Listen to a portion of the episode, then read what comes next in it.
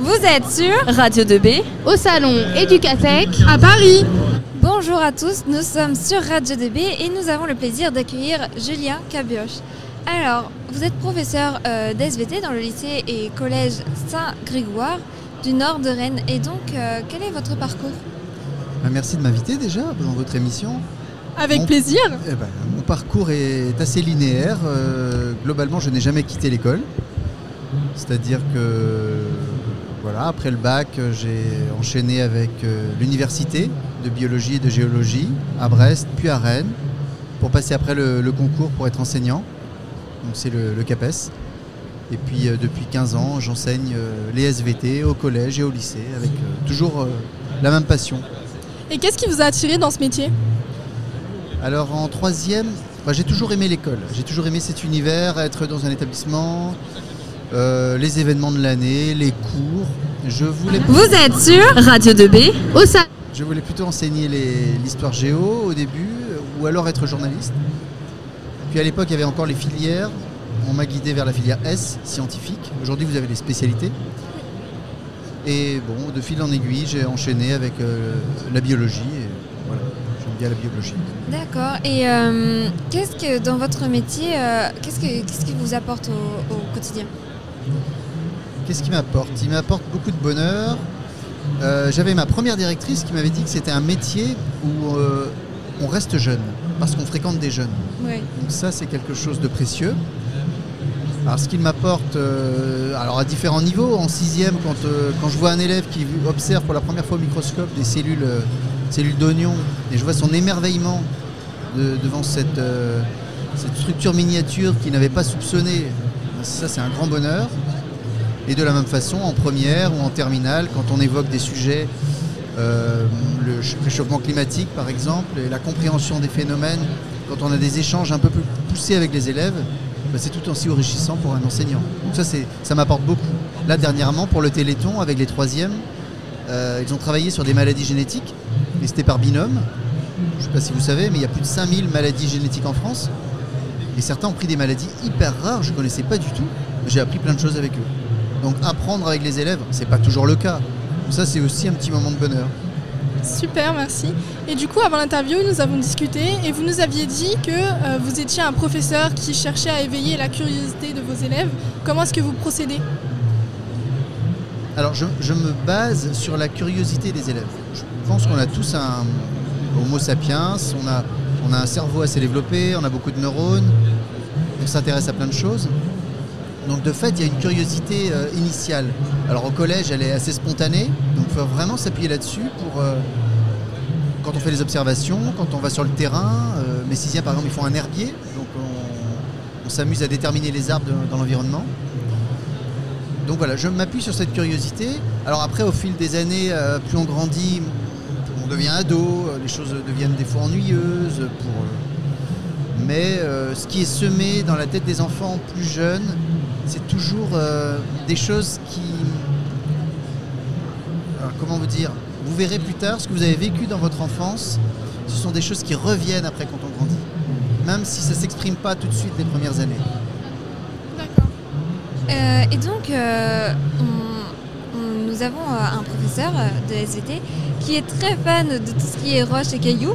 Et ah. donc on se demandait si vous, vous étiez plus euh, biologie ou géologie. La fameuse question. et eh ben, vous savez que la géologie, donc c'est les sciences de la Terre, ça raconte l'histoire de la Terre. Oui. Mais il y a quand même un lien entre la biologie et la géologie. On étudie les fossiles, ce sont des anciens êtres vivants conservés dans la roche. C'est vrai. Donc finalement, euh, sans la géologie, sans les roches, la Terre, quand on étudie l'eau, le cycle de l'eau, il faut de l'eau pour faire la vie. Moi, je vois, je ne distingue pas l'un et l'autre. J'ai autant de passion pour euh, enseigner la géologie que la biologie. D'accord. Ainsi, nous sommes euh, donc au salon Educatec. Pourquoi y participez-vous? Alors moi, je suis euh, partenaire avec le site vivelesvt.com. Donc je parle du salon sur le site à un moment et puis je suis invité pour, pour présenter mon, métier. D'accord. Et donc, euh, vous, alimentez un site euh, intitulé euh, Vive les, SVT, sur lequel vous publiez l'actualité des sciences et plein d'autres choses. D'ailleurs, nous invitons euh, nos auditeurs à aller le consulter. Et euh, pourquoi avoir choisi de faire euh, ce site internet? Alors moi j'ai eu Internet quand j'étais en troisième à la maison, dans les années 94-95. C'était un événement, hein. Internet arrivé en France. Assez vite, euh, bon, mes parents ont pris une box. On était limité à 25 heures par mois à l'époque. Je n'avais pas du tout connu ça j'imagine, mais c'était les tout débuts d'Internet. Et, et assez vite j'ai commencé à faire un site Internet. C'est-à-dire euh, publier. J'ai toujours aimé écrire et voilà. Et donc, euh, dès la première année d'enseignement, euh, j'ai voulu mettre ce que je faisais dans la classe sur un site pour mes élèves.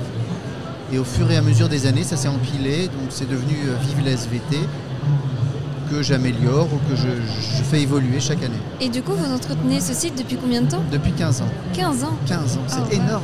Et depuis 15 ans, donc euh, vous supprimez rien, donc il y a votre vie depuis 15 ans dessus? Enfin, tout ce Bah, que vous faites vie, en cours? euh, Oui, enfin, Alors, je- je- des fois, il y a des choses qu'on pouvait faire euh, que je trouvais très très bien, que j'enseignais en quatrième. Et la façon d'a- d'amorcer les cours, euh, je trouve euh, aujourd'hui différente. Je, je peux changer. Mais fondamentalement, le volcanisme ou la reproduction sexuée n'a pas changé en 15 ans. D'accord. Et du coup, avez-vous des conseils à donner aux étudiants? Des conseils, apprendre leurs cours, euh, travailler. Vraiment, le conseil, moi, je, je vois que les élèves ont de moins en moins de vocabulaire. Ils sont très curieux, ils sont aguerris au numérique, ils sont inventifs.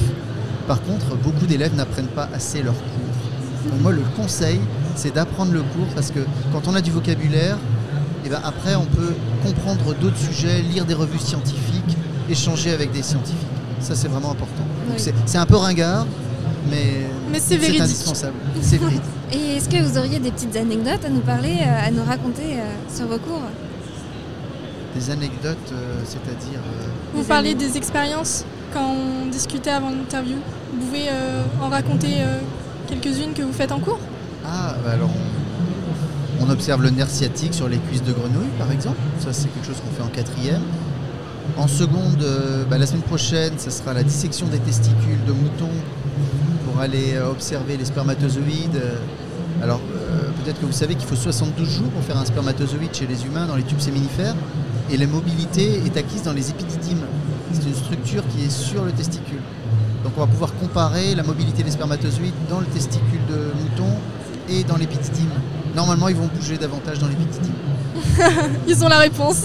Ils ont déjà la réponse. Eh bien, merci Julien Cabioche, professeur de SVT, d'avoir accepté d'être interviewé. Merci à vous de m'avoir invité. C'est On vraiment vous une super souhaite émission. euh, une bonne journée et une bonne continuation euh, à, l'exposition, enfin Au salon. au salon, oui, voilà. Au Merci. revoir. Au revoir.